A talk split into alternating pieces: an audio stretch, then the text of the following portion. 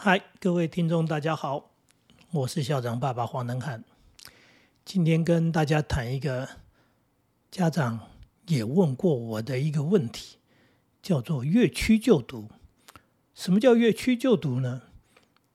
就是在国民义务教育里面，本来是学区制的，啊，你的户籍住址是在这一个区域，孩子会收到入学的通知，所以就读这个学校。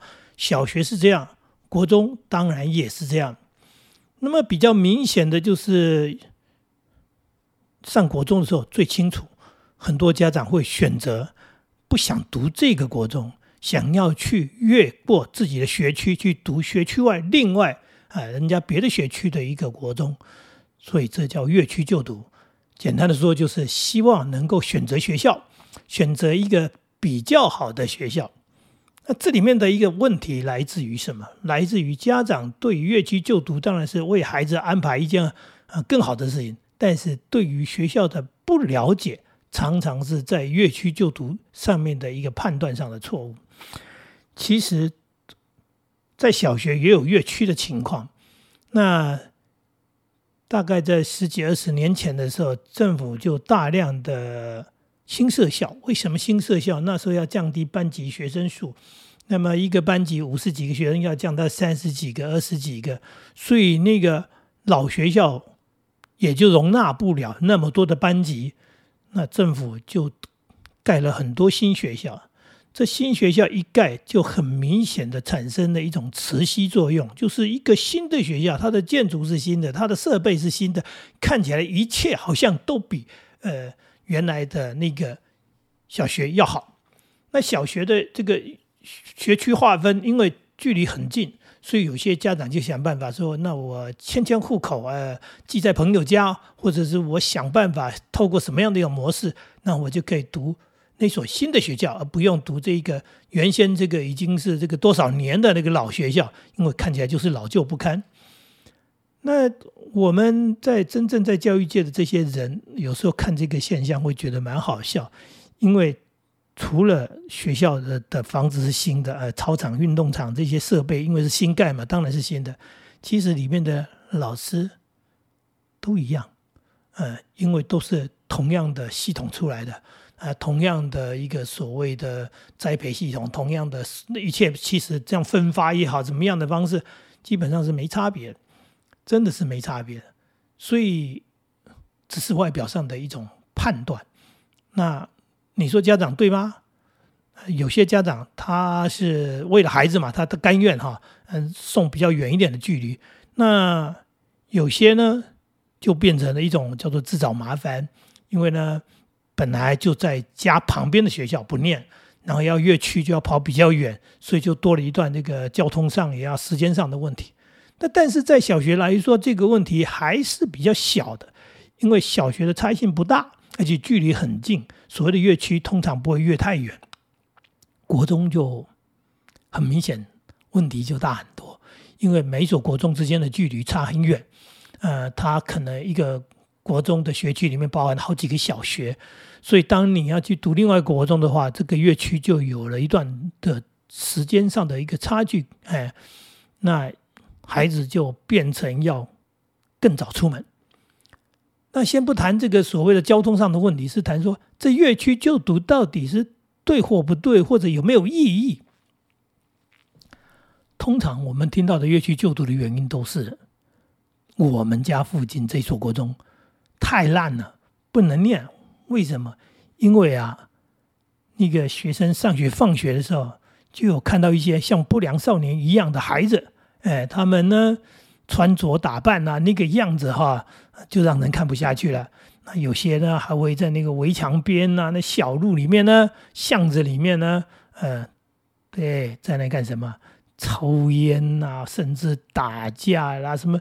你就是看到一些不能接受的，而且就在眼前看到、听到。啊，那个住在学校旁边的人最清楚，因为他家就在围墙边。他就看了那个学生起起出出钻到巷子里面，钻到外跑跑跑，从围墙爬出来，或者爬进去。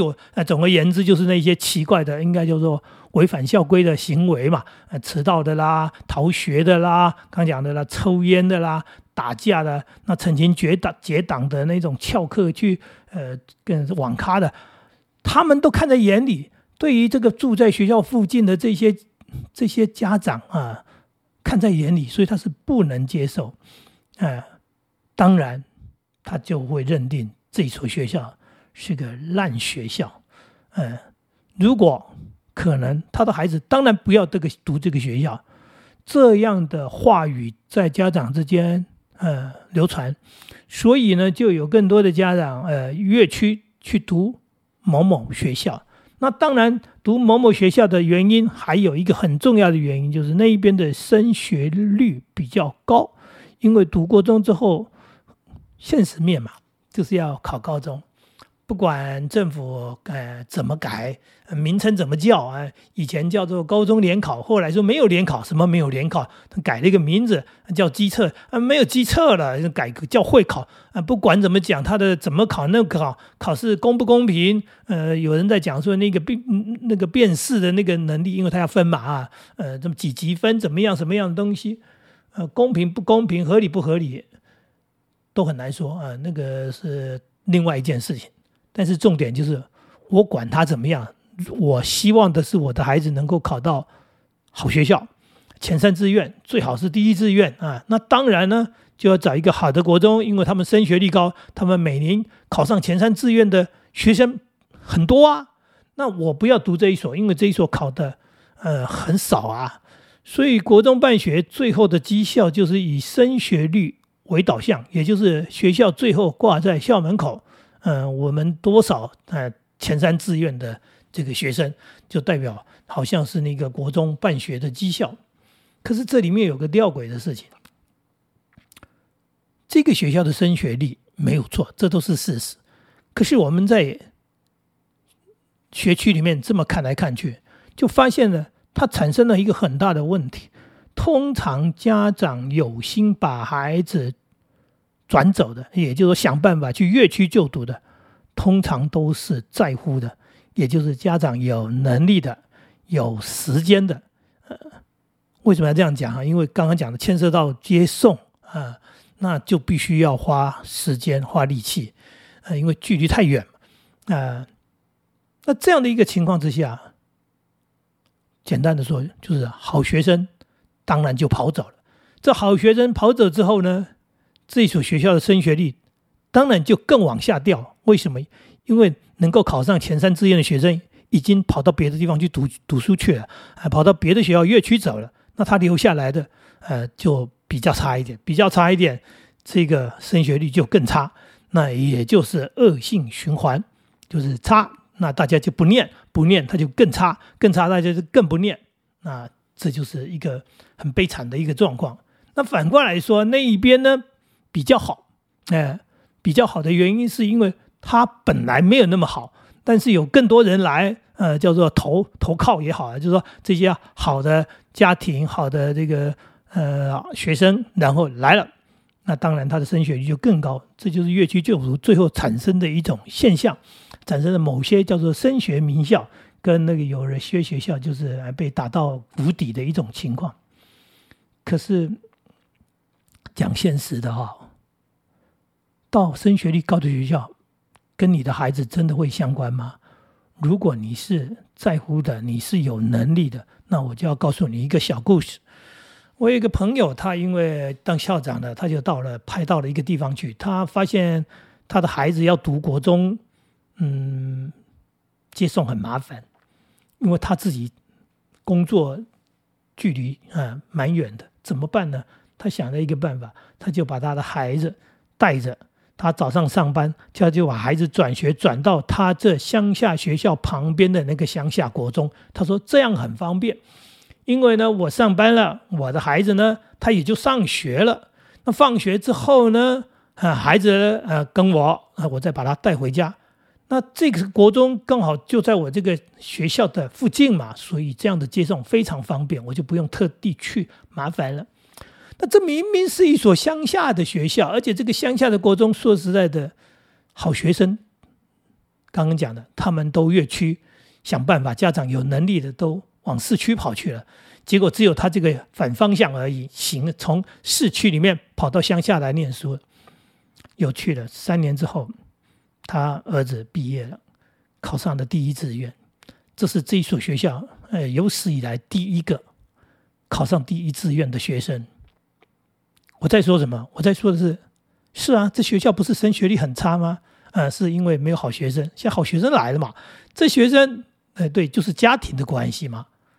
我讲的就是家庭的关系，人家的家长，人家的家庭，所以这孩子即使来到这么乡下一个没有升学率的学校，他还是表现的非常好。然后他毕业了，他考上了第一志愿的高中，当然就留下了一个记录，因为从此之后也没有人了啊，这有一点像笑话。但事实是什么？事实是就是升学率是孩子造成的，优秀的孩子在哪里，升学率。就在哪里，优秀的孩子跑到哪里，升学率就在哪里。呃，不是因为这个学校会教，是因为好的学生在这里。这个状况其实在我们家也发生过。我当年到呃山上所谓的偏远偏乡里面去当主任，我太太一个人要带三个孩子，那我那个学校距离太远了，我没有办法每天通车往返，也就是说我必须住校。我跟我太太商量说，那我把大儿子，大儿子那时候是小学五年级，我说我带他去那边，我去那边上班，他就到那边上学。所有的朋友同事都反对，都当笑话看待。他们说：“天哪，那偏乡人家都不要读的学校，然后人家都从里面跑出来外面，你怎么会从我们这边跑到那么山里面去读书呢？”我说：“有差别吗？”我就问了一句话：“有差别吗？”他们说：“当然有差，那边的师资比较差。”我说。所有的师资都一样，都是合格的师资。那我们现在的情况，真的乡下城乡差距是不大的。我说最重要一件事情是，我告诉他们了，我说我的孩子有这样的爸爸跟妈妈，有这样的家庭，所以我们不会担心的。孩子学习真的有什么问题，我们自己会了解，然后我们知道会想办法去解决。所以我的孩子就跟着我到山上去读书去了，我们就住在那里。啊，然后当然我们假日会下山，平常我们就住在那里。孩子学习独立的生活，因为我跟他讲，你要自己五小学五年级了，你要自己洗澡，洗完澡以后你要自己把自己的那内衣裤洗起来。然后呢，晚上的时间我们两个住在宿舍里面，嗯，一样啊，做功课啊，一样阅读啊。然后他还学琴，他就在那边练琴啊。对，就是这样子，就是你该做的事情，该做要做的事情，你还是在做啊。这跟在山上、在都市有什么差别呢？所以后来时间过了，我的孩子下山了，他的成绩、他的学习一点都没受到影响，甚至他还学到了一些比较特别的东西。什么叫特别东西？就是说，原来在都市里面接触不到的，没想到到山上之后。大开眼界，然后接触了大自然，然后看到了淳朴的一个原住民小朋友，然后他甚至讲，他说：“我好佩服他们原住民小朋友。”我说：“为什么？”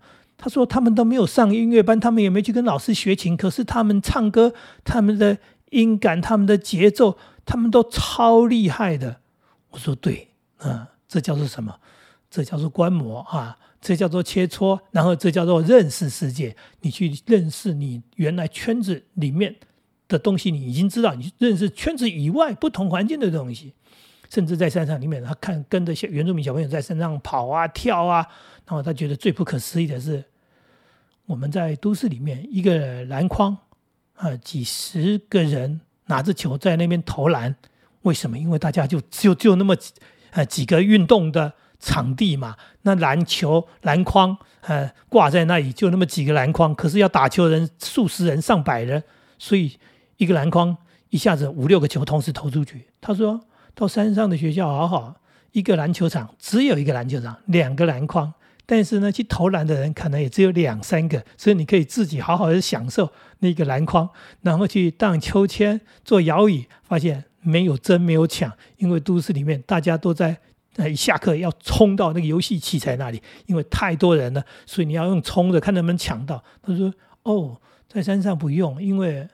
就这么几十个，还不到一百个学生。校园虽然不大，但是每一样东西你都可以好好的享受，因为因为学校就是这样的一个结构。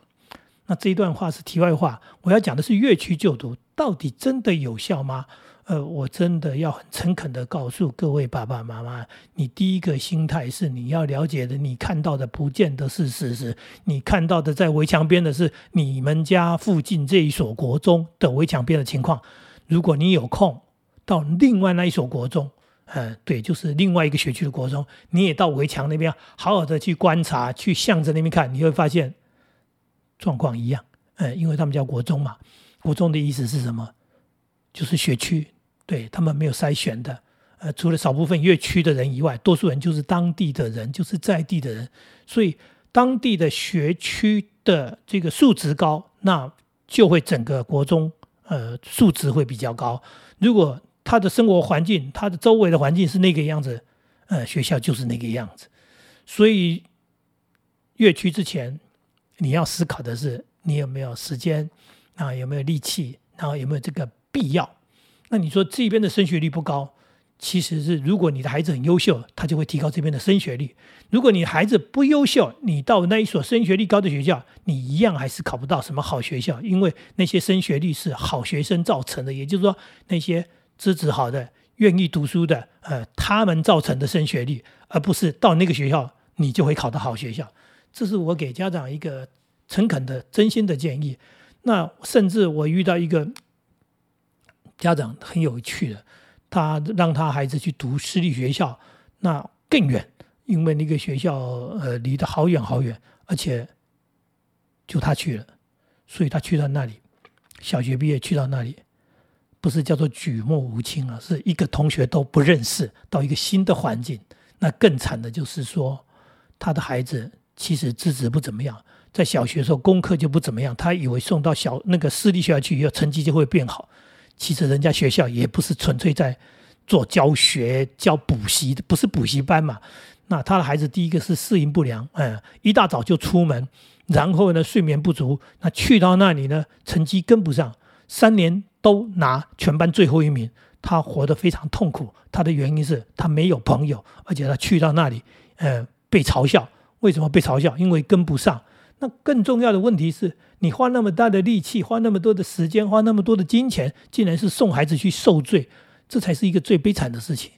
所以我会给家长建议：如果你要为孩子安排这些特殊的事情，例如说刚讲的越区就读，或者要去读什么什么学校，其实孩子都已经小学毕业了，呃，他年纪不小了，其实应该跟他好好的讨论，好好的聊，他有没有一个决心，说我要到一个地方去奋斗。呃，对，越去就读其实跟奋斗的意思是一样，去读私校也一样。我要去好好读书，我要去打拼，呃，我要读出一个好成绩，我要走升学的路线。这些部分应该先做一些确认。那也就是说，跟孩子讲好了，他愿意，他想要，那效果才会出来。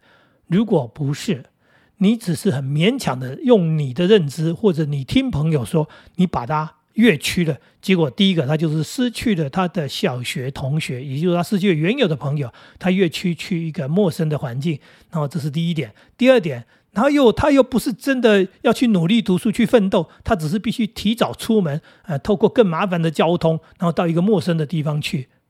其实对孩子来说，只有造成更大的适应不良。那我看到的结果有好的，有不好的。通常好的就是本来就好的啊，不好的人就是更糟糕的、更惨的。也就是说，小学的时候，呃，本来普通，结果因为越区呢，呃，跟不上啊，或者是刚刚讲的心态上的问题，让他觉得很痛苦的，结果他就更严重的往后掉，结果不怎么安排还好，去读了私校，去越区了，结果呢，弄得比原来还悲惨，这是家长错误的选择。这也是今天跟大家谈到的话题，了解这样的一个状况，思考一个这样的问题，然后怎么去应对，这是我给大家的建议。呃，今天的内容就是这个，希望呢，呃，你喜欢。